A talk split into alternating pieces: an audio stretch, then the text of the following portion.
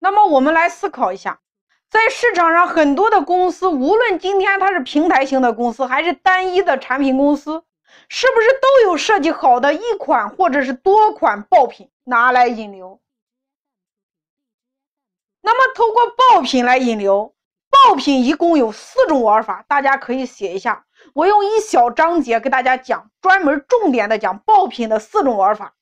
第一种玩法。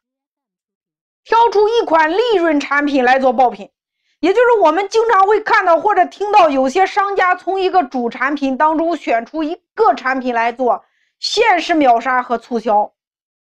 第二种玩法叫做组合套餐来做爆品引流。所以无论是引流产品，还是利润产品，还是品牌产品，都会有两个维度。第一个维度叫做针对用户的痛点，也就是你解决了用户的痛点和需求。叫做价值产品，来做价值产品。第二个叫增值产品，也就是说跟你的主产品相关或者不相关的产品拿来引流。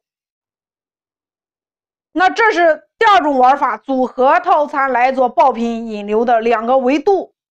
那么第三种玩法叫做成为别人的增值，把别人的 VIP 客户平行转换过来。第四种玩法叫做用别人的利润产品来做自己的流量产品。所以，如果如何来通过爆品来引流？那么，产品在做爆品的时候，有这四种玩法，大家一定要熟记于心，才能达到引流的目的。那么，下一章节给大家分析实战案例。